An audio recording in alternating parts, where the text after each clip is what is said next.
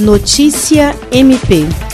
Em julgamento popular no dia 6 de outubro, o Ministério Público do Estado do Acre, por meio da Promotoria de Justiça Criminal de Sena Madureira, atuou para a condenação a mais de 14 anos de prisão de um dos acusados da tentativa de homicídio contra Clebson Silva Barreto, ocorrido em 2019, motivada por rixa entre facções criminosas. A sessão foi conduzida pelo juiz Fábio Alexandre Costa de Farias, com a acusação a cargo do promotor de justiça Thales Ferreira, que convenceu os jurados da repugnância da ação criminosa e uso de recurso que dificultou a defesa da vítima. Para ele, os envolvidos no crime só não obtiveram êxito por causa de circunstâncias alheias à vontade.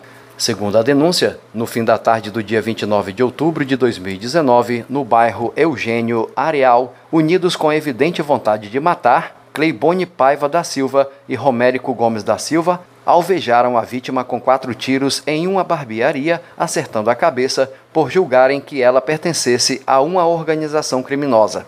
Jean Oliveira, para a Agência de Notícias do Ministério Público do Estado do Acre.